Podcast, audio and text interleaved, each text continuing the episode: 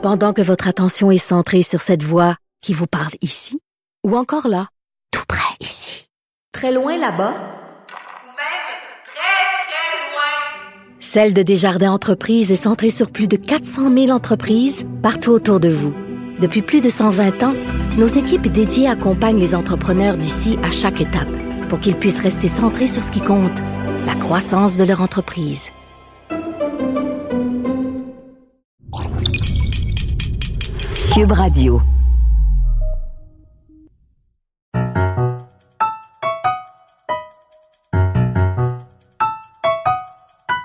Ici Mathieu Boccoté et bienvenue aux Idées mènent le monde.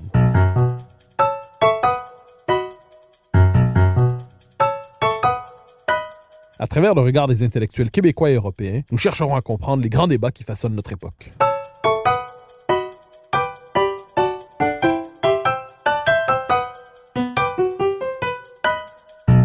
La dérive intellectuelle des universités prend de plus en plus de place dans la vie publique des sociétés des deux côtés de l'Atlantique. Plusieurs s'inquiètent de l'idéologisation du savoir, d'un climat sectaire sur les campus, et plus particulièrement de l'existence d'une orthodoxie au cœur même de l'institution qui devrait plus que tout autre valoriser la diversité intellectuelle. Comment comprendre ce qui se passe à l'université? Cette institution est-elle encore fidèle à ce qu'elle prétend être? Pour en parler, je reçois Philippe Lorange, qui signe dans le plus récent numéro d'Argument un essai sur la question du dogme universitaire, et Joël Quérin, sociologue et professeur au Cégep de Saint-Jérôme, qui s'est intéressé dans ses travaux à l'idéologisation du domaine de l'éducation. Joël Quérin, Philippe Lorange, bonjour. Bonjour. Bonjour. Alors, Philippe Lorange, je, je commencerai avec vous. Alors, j'ai fait référence à votre texte qui est paru dans Argument, mais à l'origine de ce texte dans Argument, il y a un manifeste que vous avez publié il y a un peu plus d'un an, que vous avez fait signer par plusieurs dizaines de personnes, où vous en preniez au dogme universitaire. Alors, question première, pourquoi ce manifeste il y a un an? Et deuxième question, qu'est-ce que ce dogme universitaire auquel vous vous en preniez? Eh bien, euh, pour comprendre pourquoi euh, on a écrit ça, c'est tout simplement, il faut revenir à la première phrase euh, qu'on cite dans le manifeste, qui est une citation de Sainte-Beuve, qui disait « Il faut subir son temps pour agir sur lui ». C'est-à-dire que, de préférence, je crois que la plupart des signataires et moi-même aurions préféré ne pas écrire ça, ne pas le publier. Nous aurions préféré vivre dans une époque normale, qui correspond euh, à une université où la pluralité des opinions euh, est, présente. Mais l'époque nous prend à la gorge, donc euh, nous sommes, euh, nous sommes obligés de réagir.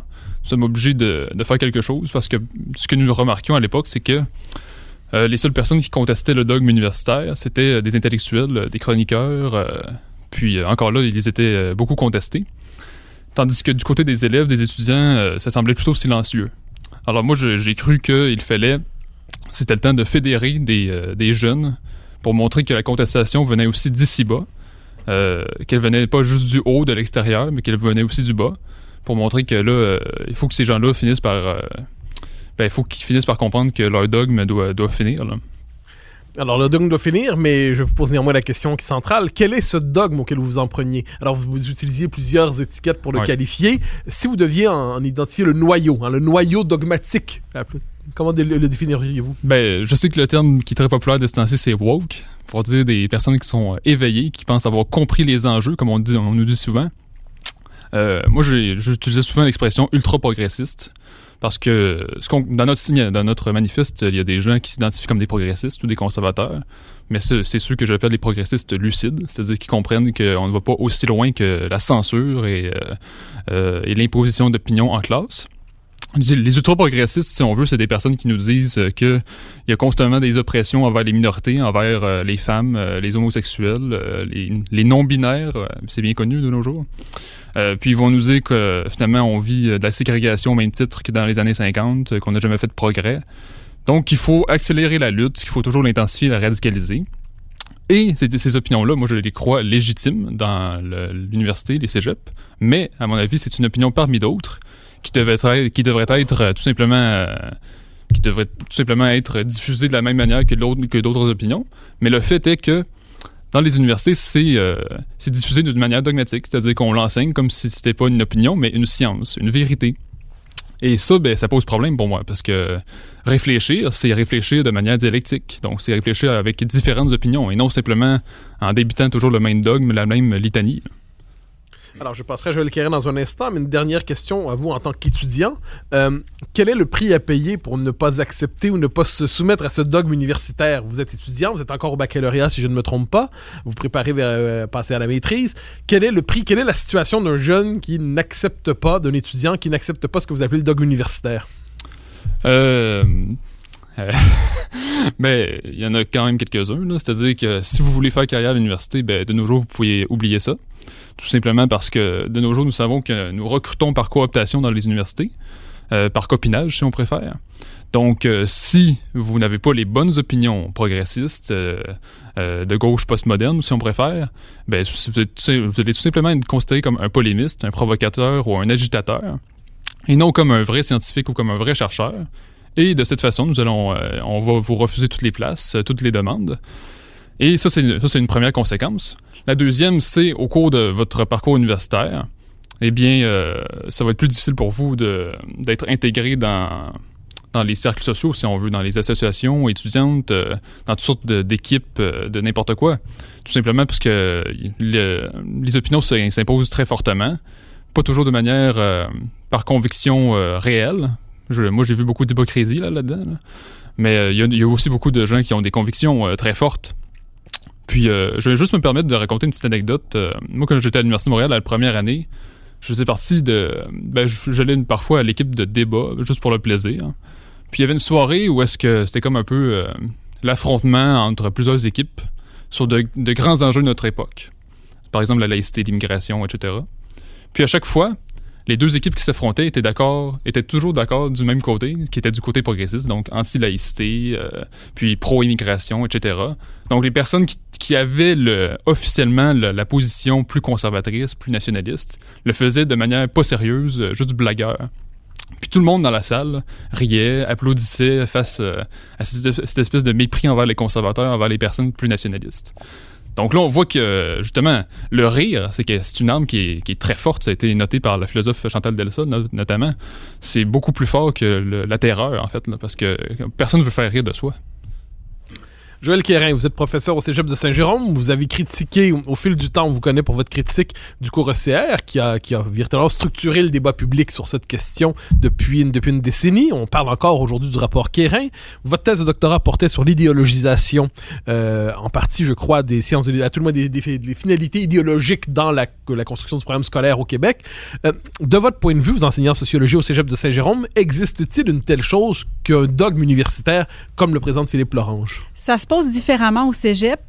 Euh, on n'en est pas euh, à la situation qu'il vient de décrire. En fait, au cégep, euh, du côté des étudiants, en tout cas, il y a plus justement d'idéologie ECR que d'idéologie woke, si on veut prendre des étiquettes, c'est-à-dire qu'ils arrivent du secondaire, alors ils sont pas euh, encore dans une approche euh, euh, militante de lutte contre la suprématie blanche hétéropatriarcale. C'est pas ce discours-là qu'on entend, c'est beaucoup plus un discours des bons sentiments. Alors ils sont passés à travers euh, tout le primaire et tout le secondaire d'éthique et culture religieuse, donc ils sont beaucoup plus dans une approche de tout le monde il est beau, tout le monde il est gentil. Alors c'est plus ça qu'on voit du côté des étudiants. Du côté des enseignants, euh, il n'y a pas, euh, en tout cas, c'est sûr que moi je parle pour la réalité de Saint-Jérôme, donc un cégep euh, de banlieue du 450, donc je peux imaginer que c'est différent à Montréal et ça doit être différent en région plus éloignée aussi. En ce qui concerne les enseignants, on avait pendant longtemps une certaine unité autour de la défense de notre autonomie professionnelle. Donc, il y avait vraiment une possibilité d'aborder chacun à notre manière ces thèmes-là dans, dans, nos cours. Là, j'ai l'impression qu'avec ce qui s'est passé à l'Université d'Ottawa, euh, avec ce qui est arrivé donc à Verouchka, lieutenant Dival, ça nous a obligés à nous prononcer sur ces questions-là. Alors que les, les, les professeurs d'université euh, se posaient ces questions-là depuis longtemps, au cégep, on était un peu à l'abri de ça. Et là, on voit qu'il y a des fractures euh, qui étaient latentes et qui, là, s'expriment autour de ces enjeux-là, autour de la question de la liberté académique. Et là, euh, ça nous a obligés finalement à nous prononcer et on est dans cette discussion-là en ce moment.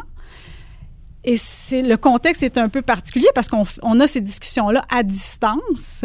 Donc, comment ça va se répercuter quand on va retourner dans les salles de classe, quand on va se retrouver ensemble?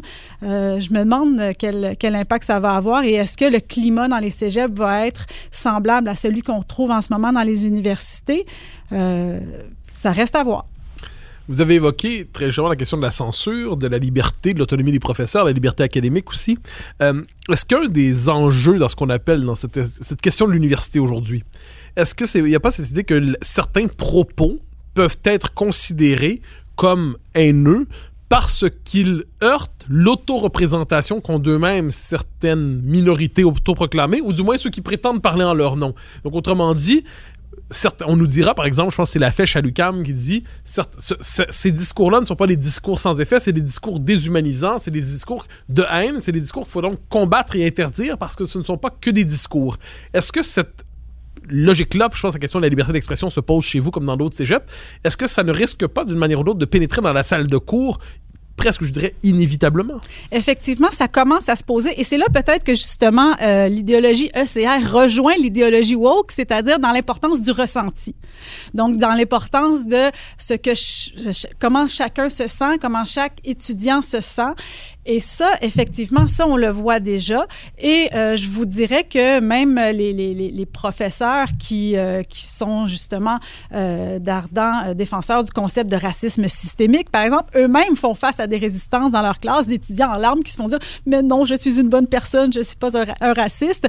Donc, ça se pose dans tous les contextes et euh, euh, parce que effectivement, c'est une, c'est une génération qui a été euh, euh, encouragée à exprimer ses émotions beaucoup.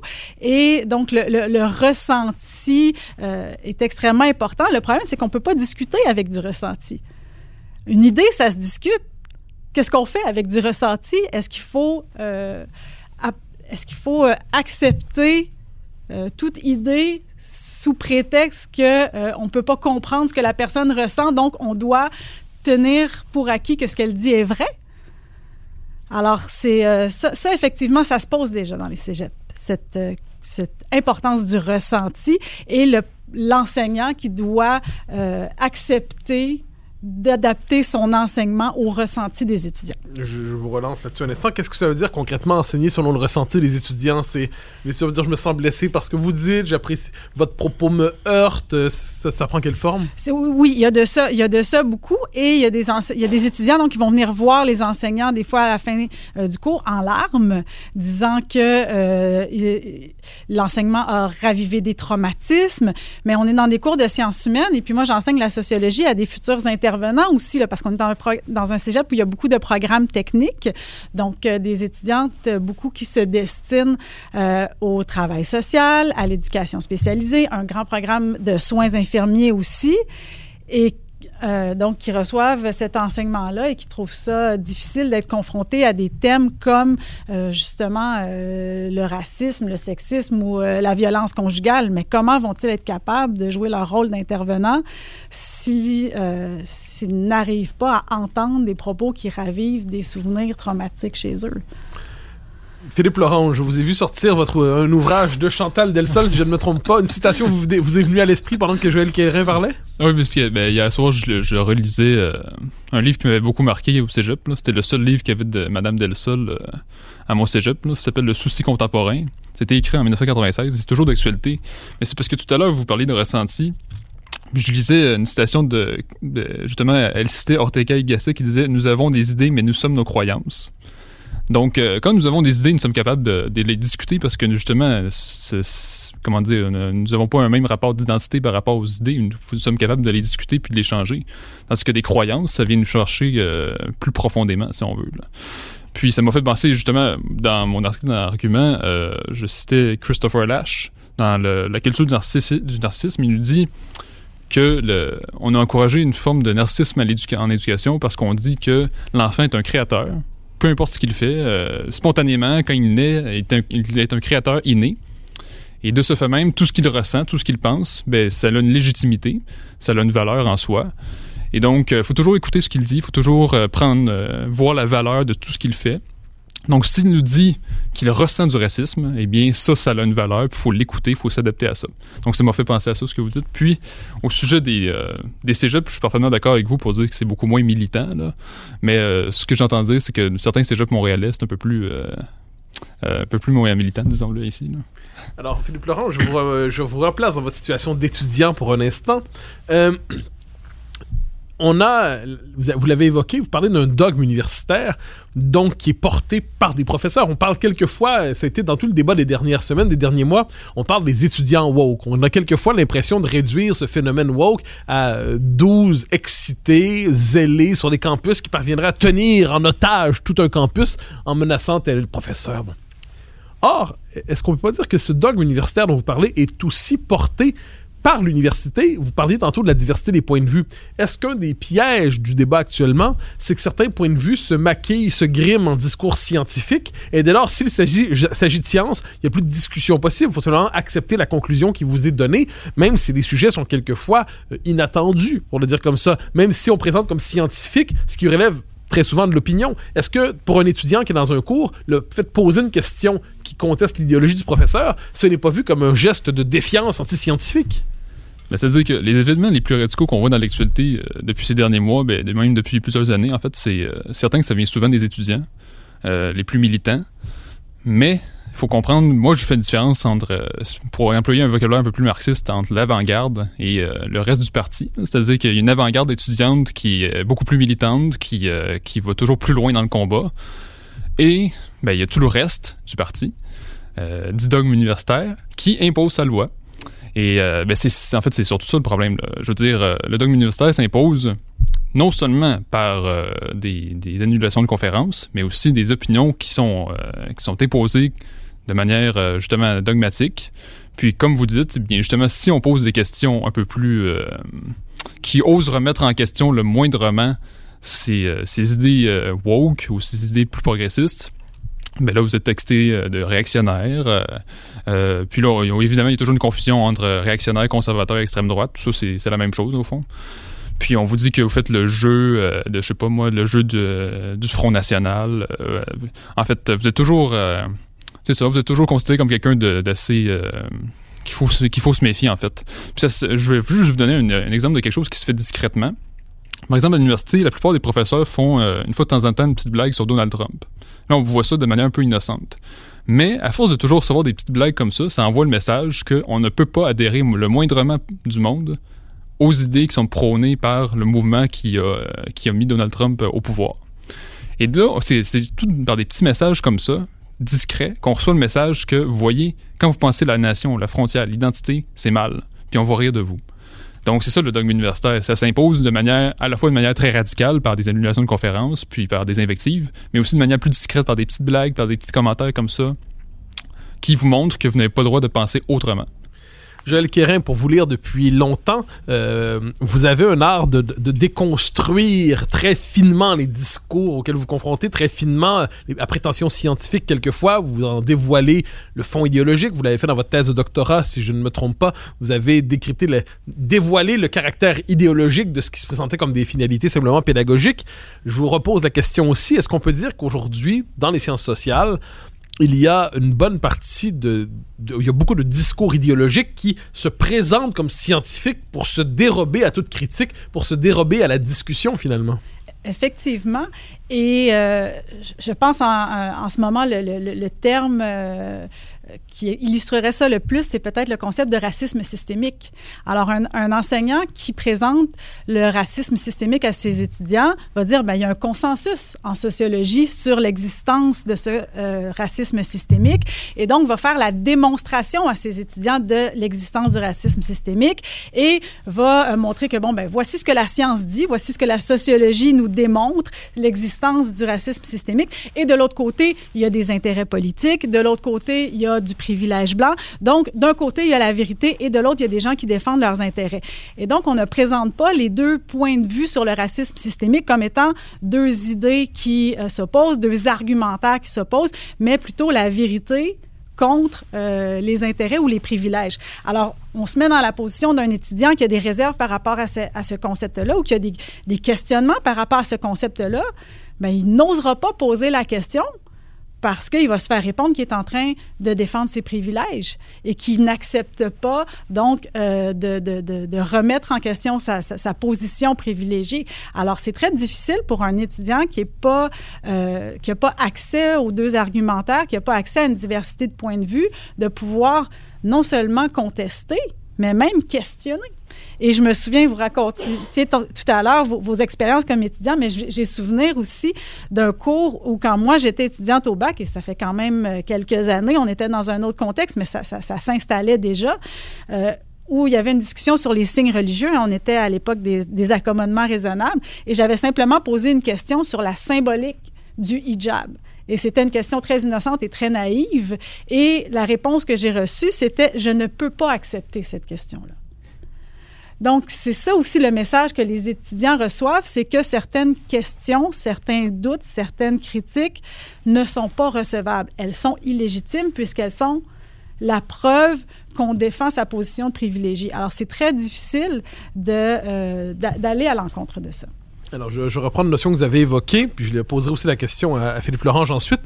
Vous avez parlé d'un l'argument qui est souvent utilisé, c'est qu'il y a un consensus dans la sociologie, il y a un consensus scientifique. Est-ce qu'on peut pas dire qu'en sciences sociales, euh, ces, consensus scientifiques prétendus ne relèvent pas davantage de, la rhétorique de justification, davantage qu'un véritable consensus scientifique établi autour de tel ou tel concept? Autrement dit, est-ce que le, le fait qu'un concept devienne hégémonique, c'est pas davantage un signe politique qu'un signe de recherche scientifique dans des questions aussi euh, aussi sensibles que celles que vous évoquez. Oui, puis c'est en lien avec euh, ce que Philippe Laurent disait aussi par rapport euh, aux embauches dans les universités, c'est-à-dire qu'il y a un effet d'entraînement. Alors, euh, plus un concept est hégémonique, plus les personnes qui sont attirées par cette perspective-là, cette approche-là, cette idéologie-là, donc vont avoir accès à des postes intéressants et donc plus cet entre-soi va se nourrir et va nourrir le prétendu consensus scientifique.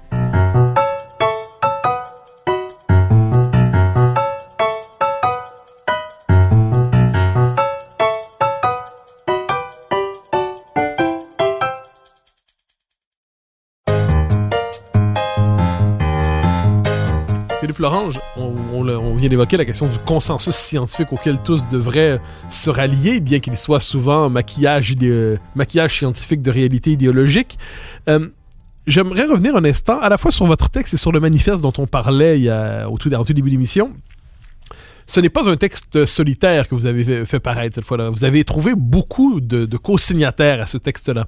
Question toute simple, est-ce que vous avez l'impression dans vos classes à l'université d'une manière ou de l'autre qu'il y a quelque chose comme un, malaise plus ou moins avoué par rapport à ce dogme universitaire pour reprendre votre formule? Est-ce qu'autrement dit, ce que vous ressentez, vous êtes très nombreux, mais si oui, comment s'exprime ce désaccord s'il n'est pas possible de le faire de manière légitime en salle de classe, s'il n'est pas possible de se rassembler sous cette étiquette-là sans, sans risquer le, la, le discrédit d'une manière ou de l'autre. Comment s'exprime cette espèce de dissidence discrète qui aboutit un jour à votre manifeste?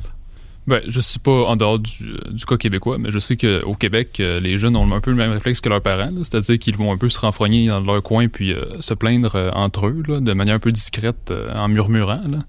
Mais, euh, c'est ça, il n'y a pas, a pas vraiment de, militantisme, il n'y a pas de, regroupement pour essayer de, militer euh, en faveur d'une plus grande liberté d'expression. Donc, euh, ça se limite à simplement... Euh, c'est comme si tout le monde se sent un peu isolé par rapport à ça, jusqu'à temps que quelqu'un sorte en classe et dise son opinion. Là, à ce moment-là, à la fin de son cours, cette personne-là est quasiment assurée de voir deux ou trois personnes venir le voir pour le féliciter. Ou lui dire, je suis parfaitement d'accord avec toi, mais je le dirai pas euh, en public. Donc, on voit que, euh, justement, c'est certain qu'il y a un risque au fait de s'exprimer, que j'ai euh, mentionné tout à l'heure. Mais il y, a toujours justement des, étudiants qui n'adhèrent pas du tout à ces idées-là, puis qui osent réfléchir par eux-mêmes, mais qui ne vont pas forcément le dire verbalement. Donc ça reste un peu, euh, ça reste pour eux, puis parfois ils vont en discuter avec certaines personnes, mais ça va jamais aller bien bien plus loin. Donc ça c'est peut-être un problème, mais on se rend compte que et en fait il y a beaucoup beaucoup d'étudiants qui sont pas du tout d'accord avec euh, le, dogmatisme universitaire je vous relance néanmoins sur ça. Ils donc, il y en a. Est-ce que, néanmoins, lorsque vous cherchez à construire votre pensée, parce qu'en dernière instance, lorsqu'on sent, on sent qu'il y a une hégémonie, on sent qu'il y a une idéologie dominante, mais on sent qu'on est en désaccord avec elle, il faut trouver un espace pour se construire intellectuellement. Euh, c'est quoi? C'est avec des professeurs qui vous tendent la main? C'est euh, c'est sur dans, en prenant la parole dans les journaux, euh, com- comment se construit cette dissidence intellectuelle? Parce que vous l'exprimez en termes intellectuels, vous publiez dans Argument, vous publiez dans l'Action nationale, vous publiez dans, les, dans plusieurs journaux. Je pense que vous êtes un- un pro- une- presque une industrie productrice de lettres ouvertes. Ah. On peut vous lire un peu partout. Alors, ce, ce désaccord-là, vous êtes conscient quand vous l'exprimez publiquement? De vous condamner une certaine, euh, tôt ou tard, une forme de bannissement du système universitaire Oui, euh, pas tôt ou tard, c'est déjà fait. mais, euh, mais pour l'espace intellectuel, je crois qu'il est là. Parce que de nos jours, nous avons les réseaux sociaux. Donc, c'est très facile de trouver des gens qui pensent un peu de manière un peu plus dissidente. C'est c'est plus comme autrefois. euh, tu sais, aujourd'hui, c'est plus facile de, de trouver des personnes un peu plus nationalistes ou euh, qui, euh, qui peuvent penser différemment. Puis, euh, il y a aussi, euh, moi, ce que je trouve très important pour euh, un jeune intellectuel en formation, c'est le cercle de lecture. Puis moi, j'en suis dans plusieurs. Puis c'est dans ces, dans ces endroits-là qu'on trouve toutes sortes de personnes qui pensent différemment. Puis le propre du cercle de lecture, c'est d'être ouvert à la discussion, du moins si c'est un vrai cercle. Et donc, à ce moment-là, bien là, on, on peut exprimer tout ce qu'on pense. Puis tout simplement, au cours du parcours universitaire, on finit toujours par trouver des, des éléments un peu plus récalcitrants. Puis on reste accroché à ces gens-là, si on veut. Puis ces gens-là vont devenir de vrais amis, là, parce que dans cette dans le contexte que nous sommes, nous n'avons pas vraiment le choix d'être euh, tissés serrés, si on veut. là. Joël Quérin, alors, je, retrace vos travaux pour les conduire jusqu'au temps présent. Vous avez écrit sur ECR, euh, une, étude sur ECR qui euh, dévoilait euh, dans l'espace public le caractère idéologique de ce programme. Vous avez votre thèse où vous analysez plus largement une, une forme de sociologie politique de l'éducation, finalement. On voit aujourd'hui cette vague woke qui prend l'université. Est-ce que vous n'avez pas l'impression qu'au fil de vos travaux, au fil de vos études, est-ce que c'est pas le même phénomène qui se déploie, qui s'institutionnalise, qui se radicalise? Autrement dit, est-ce que vous n'avez pas, au fil de vos travaux, documenté différentes étapes de ce que Lorange appelle le dogme universitaire? Est-ce que dans ces différentes facettes, euh, à l'école, dans le système d'éducation, dans vos travaux, dans vos prises de position dans l'espace public, est-ce que vous n'avez pas documenté ce, un même phénomène finalement qui change peut-être d'étiquette, mais qui fondamentalement correspond aux mêmes dynamiques idéologiques? Ben, il y a des, y a des, euh, il y a des points communs, ça c'est certain, et je pense que euh, euh, ceux qui ont fait la, promotion du cours euh, ECR et qui, ont, qui, ont, qui en ont euh, établi le cadre théorique, idéologique et pédagogique, qui se rejoignent de toute façon, sont sans doute très à l'aise avec l'approche woke également. Mais je note quand même une différence entre les deux. Du côté ECR, il y, a, il y, a, beaucoup de bons sentiments et comme je disais tantôt, tout le monde il est beau, tout le monde il est gentil. C'est pas tous les étudiants qui sont prêts à passer de l'un à l'autre. Oui, ça peut être un terreau très fertile, effectivement, et il y a des, il y a des parentés idéologiques entre les deux, assurément. Euh, mais euh, vous voyez une hargne particulière dans le wokisme? Oui, exactement.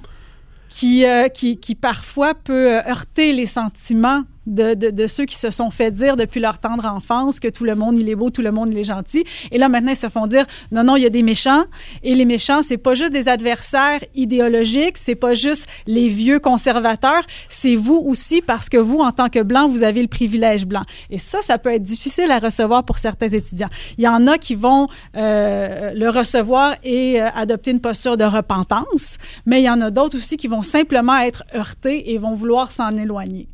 Mais dans les deux cas, il n'y a pas de critique euh, argumentée de euh, ce discours-là. Alors, soit on y adhère, euh, soit on pleure et on en est traumatisé, mais dans les deux cas, il n'y a pas d'outil pour en faire une véritable critique.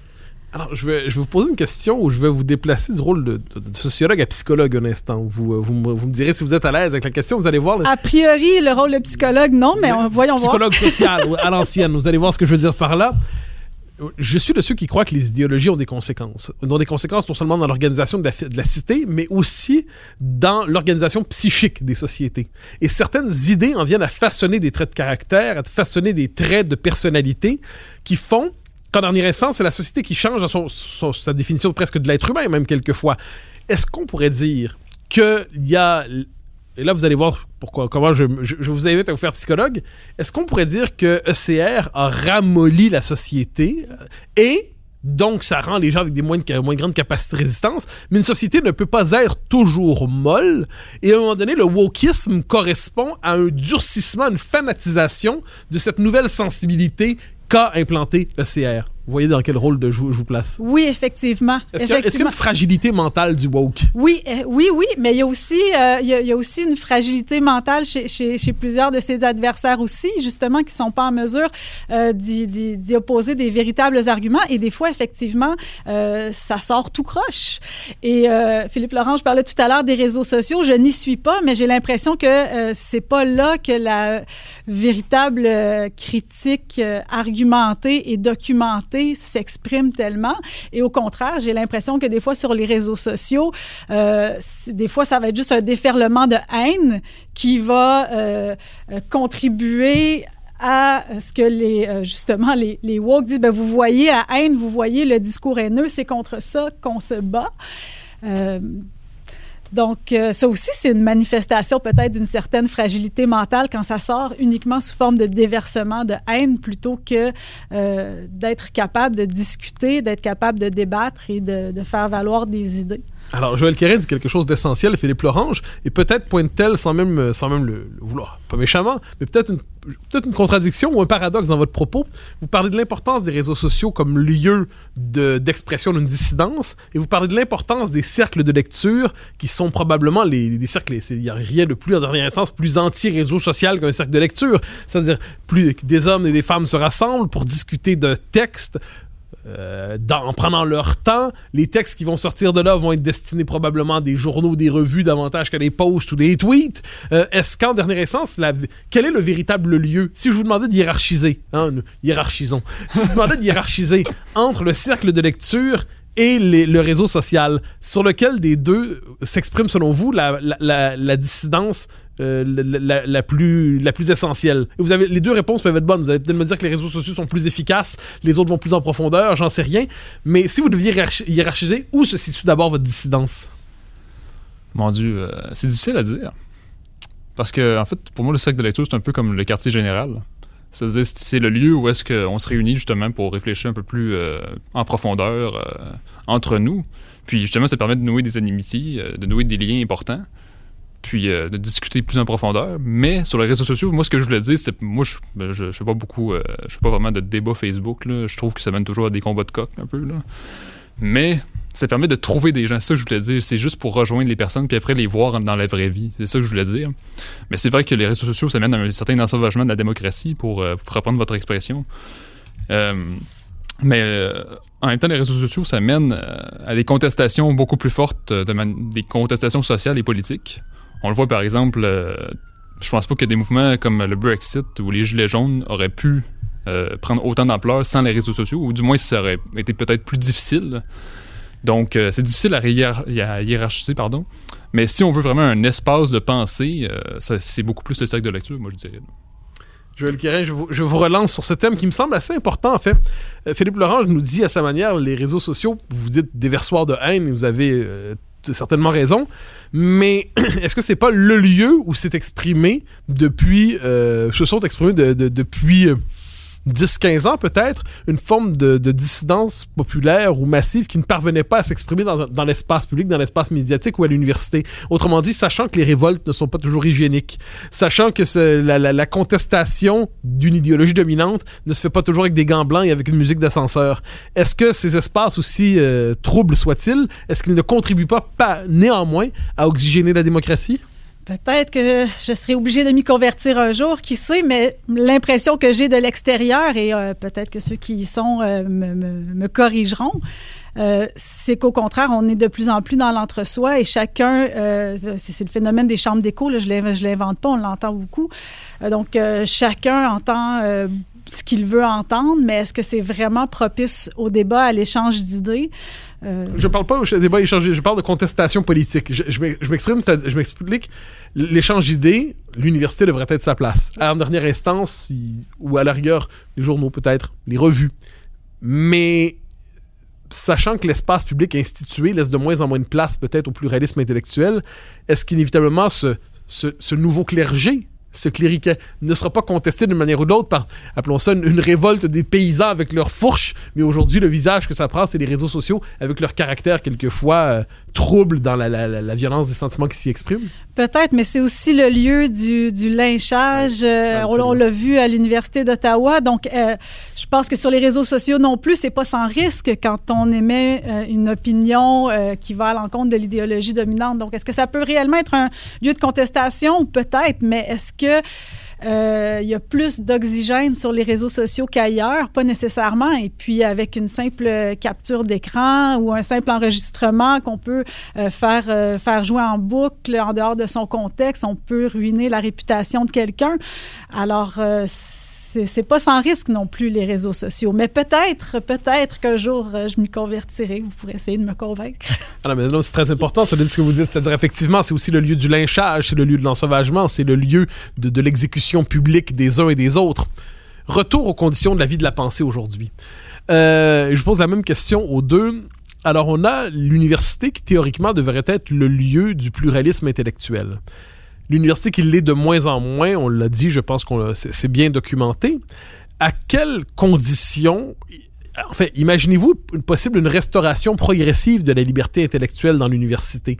Euh, et de quelle manière serait-il possible de la restaurer, ne serait-ce que partiellement? Euh, est-ce que vous croyez que c'est imaginable ou est-ce que la vie intellectuelle va devoir se réfugier ailleurs d'une manière ou de l'autre? Euh, pour un certain temps? Il, y- il y eut un temps, au temps des, pays de l'Est, il y avait les universités clandestines hein, de Roger Scruton en, Tchécoslovaquie, il y avait les samizdat. Est-ce que le destin de la vie intellectuelle est de se s'extraire de l'université d'une manière ou de l'autre? Philippe Lorange, je vous pose d'abord cette question difficile. Euh, mais je d'abord, je suis, parfaitement d'accord avec vous pour dire que les réseaux sociaux, euh, c'est quand même, euh, c'est quand même vraiment un déverseur de haine. Mais justement, bon, si on a, si on a aucune présence là-dessus, c'est certain qu'on peut pas régler non plus la situation. là. Mais c'est pas un reproche que je vous fais personnellement. Puis moi, je, je vous conseille pas forcément d'entrer là-dessus non plus. Mais pour plusieurs années encore, moi, je pense que le- l'espèce de de, de- marxisme ressuscité qu'on vit présentement va rester là encore pendant plusieurs années. Ça va finir par s'effondrer euh, parce qu'on a fini par, euh, par en finir avec le communisme puis euh, différentes idéologies. Mais après, quand ça va être fini, ça peut être quelque chose d'autre. hein. Ça peut être simplement une autre idéologie qui prend la place, puis ça va tout- être tout aussi étouffant. Donc, d'une manière ou d'une autre, je pense que si on veut réfléchir vraiment, il faut aller en dehors de l'université, puis il faut former justement des espèces de- d'universités clandestines. euh, ben, universités clandestines. Au moins des- Oui, oui, mais c'est ça. Au moins des, des sacs de lecture, des, euh, des instituts, euh, des conférences. euh, moi, quand je vivais à Montréal, j'allais à toutes sortes, d'événements, puis c'est là qu'on peut vraiment rencontrer des personnalités qui pensent un peu différemment, qui, sont ouvertes à différentes idées. Donc, si on veut réfléchir vraiment, il faut sortir de l'université, parce que cet endroit-là est rendu beaucoup trop étouffant.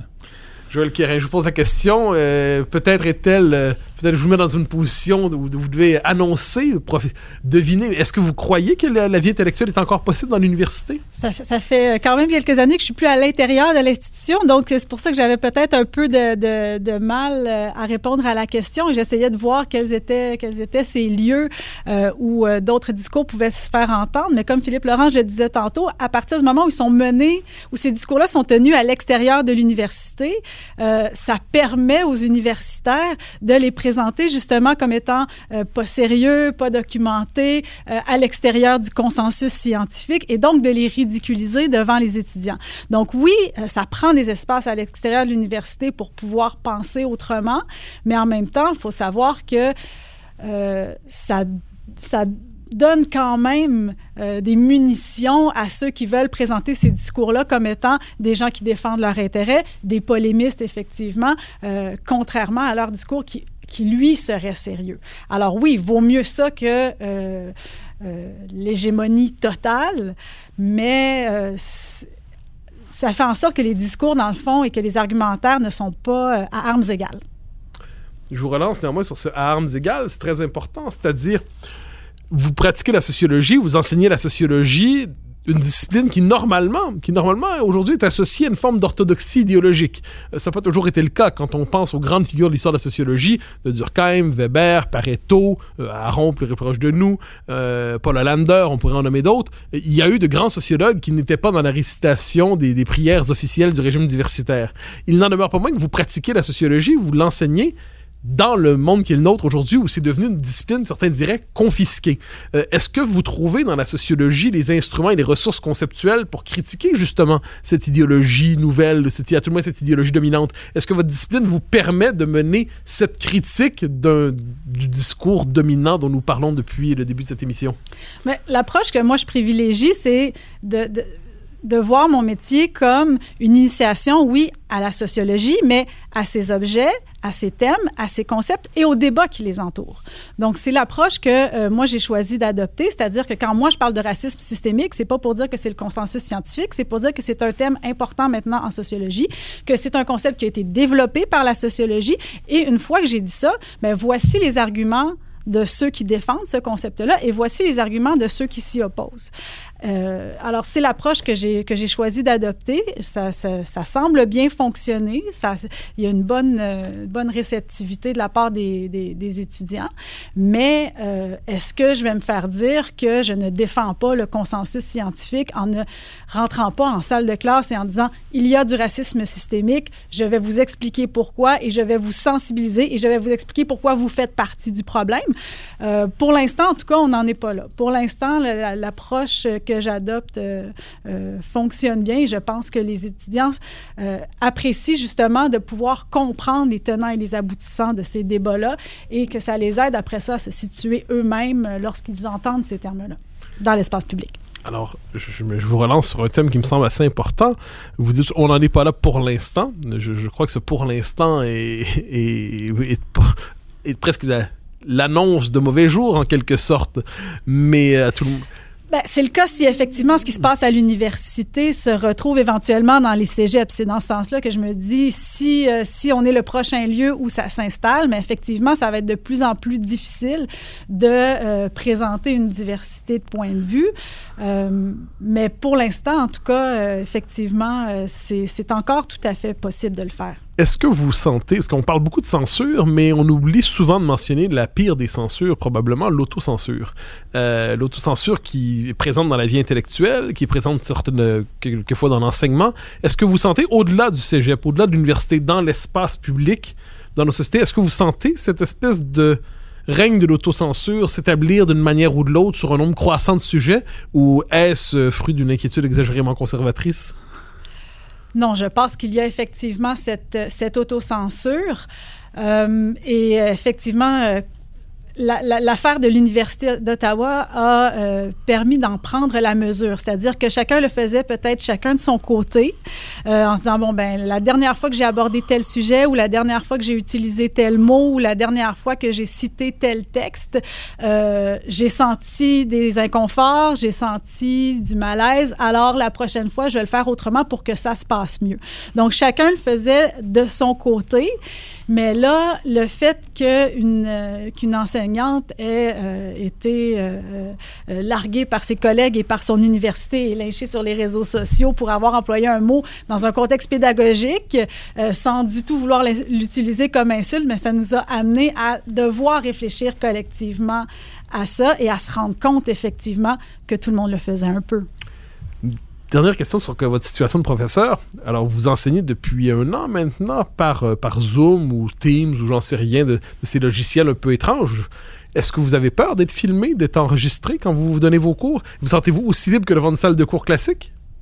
Euh, au début, oui, peut-être naïvement, je me sentais aussi libre que dans une salle de cours classique parce que, euh, bon, justement, c'est moi en théorie qui, ai le droit de- de- d'enregistrer, pas les étudiants. Et puis, s'ils le font, euh, normalement, je vais les voir, mais effectivement, ils peuvent prendre un téléphone, ils peuvent prendre n'importe quoi d'autre pour enregistrer. J'ai pas senti ça, euh, mais une chose qu'on remarque aussi, puis peut-être parce que ce sont des plus jeunes, c'est la présence des parents. Alors, ils sont souvent au domicile familial. Les parents sont en télétravail et des fois, on en voit passer. Euh, des fois, c'est très sympathique. Ils apportent le café et le petit déjeuner à leur, euh, à leur enfant, surtout quand le cours est le matin. Mais euh, ça, c'est une chose aussi, c'est que le- le cégep, c'était le moment où on, où on, prenait une distance par rapport à ses parents. Moi, jusqu'à maintenant, j'avais jamais vu de parents, j'avais jamais entendu de parents. Il n'y a jamais un parent qui m'avait téléphoné pour euh, euh, me passer un commentaire parce que les parents sont pas dans la salle de classe et à partir du cégep, les parents ne reçoivent plus les communications du cégep, alors qu'au primaire et au secondaire, ils reçoivent les communications de l'école et puis ils peuvent être convoqués à des réunions de parents et tout ça. Alors maintenant, je suis plus consciente de la présence des parents qui peuvent entendre le cours et ça, c'est un peu, euh, c'est un peu étonnant. Philippe Lorange, la question de l'autocensure. Elle, euh, est-ce que vous sentez cette autocensure qui se, dont on parle beaucoup, qui s'installe dans l'université, oui, mais plus largement dans l'espace public, Euh, parce que je crois comprendre, je devine que avec une position comme la vôtre, eh bien, ils doivent être nombreux ensuite à venir vous dire discrètement. Je, je- je suis d'accord avec ce que tu viens de dire, mais surtout ne le répète pas. Euh, Autrement dit, l'autocensure se Oui. confesse. Est-ce que vous avez l'impression que ça fait partie de l'environnement intellectuel dans lequel vous évoluez aujourd'hui? Oui, c'est vraiment, c'est vraiment très fort. Là. Puis euh, peut-être moins au cégep parce que justement, comme euh, vous l'avez noté, euh, c'est peut-être beaucoup moins militant. puis on n'a pas. les, méthodes de- d'ostracisme sont beaucoup moins présentes. Mais oui, je pense que l'autocensure, c'est encore.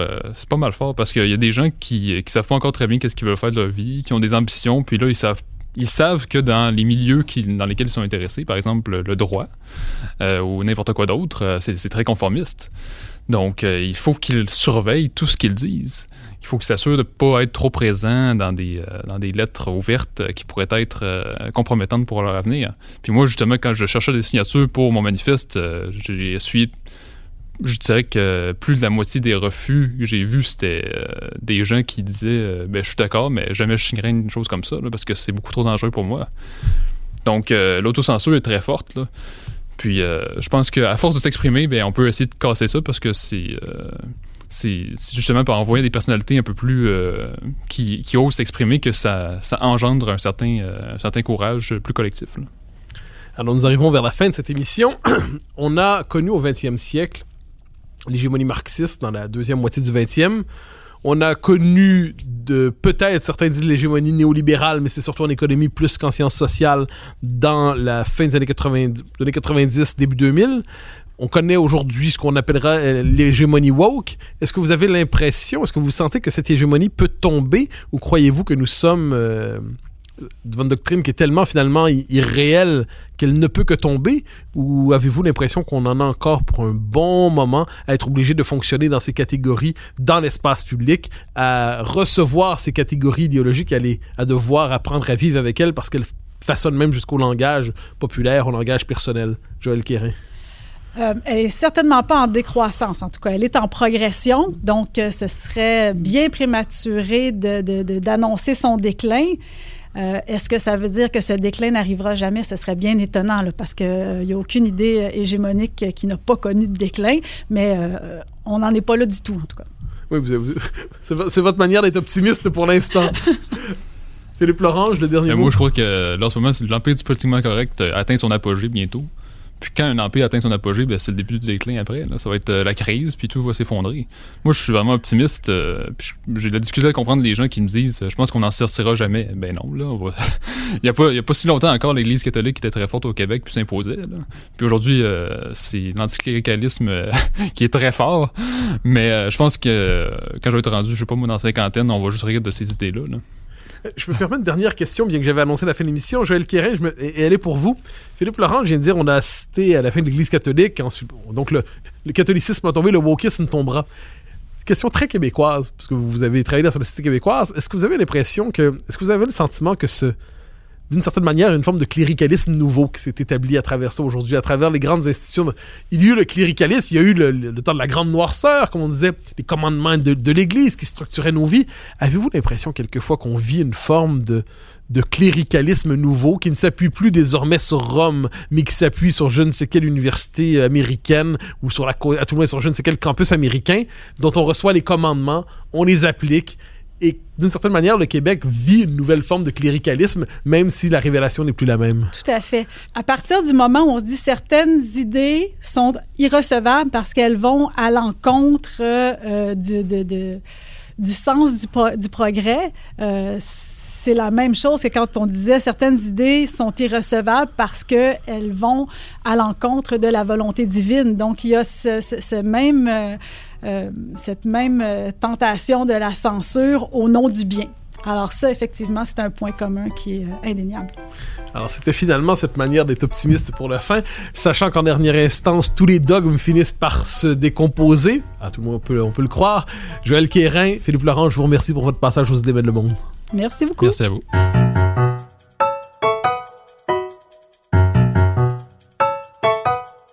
Chers auditeurs des idées mènent le monde, vous pouvez faire connaître le balado sur vos réseaux sociaux en partageant les épisodes que vous aimez. Cela nous donne à chaque fois un fier coup de main pour faire circuler les idées. Aussi, si vous écoutez sur une autre plateforme que Cube Radio, laissez-nous un commentaire. C'est encore une fois un geste qui nous permettra de faire connaître la série à un plus grand nombre. Merci à vous d'être à l'écoute. Vous pouvez me suivre sur Twitter et sur Facebook. Vous pouvez également lire mes chroniques chaque mardi, mercredi, jeudi et samedi dans le Journal de Montréal. Vous pouvez également m'écouter chaque semaine à la Joute et sur Cube Radio tous les jours à 10h à l'émission de Richard Martineau. Animation et recherche, Mathieu Bocoté. Réalisation, Anne-Sophie Carpentier. Une production Cube Radio.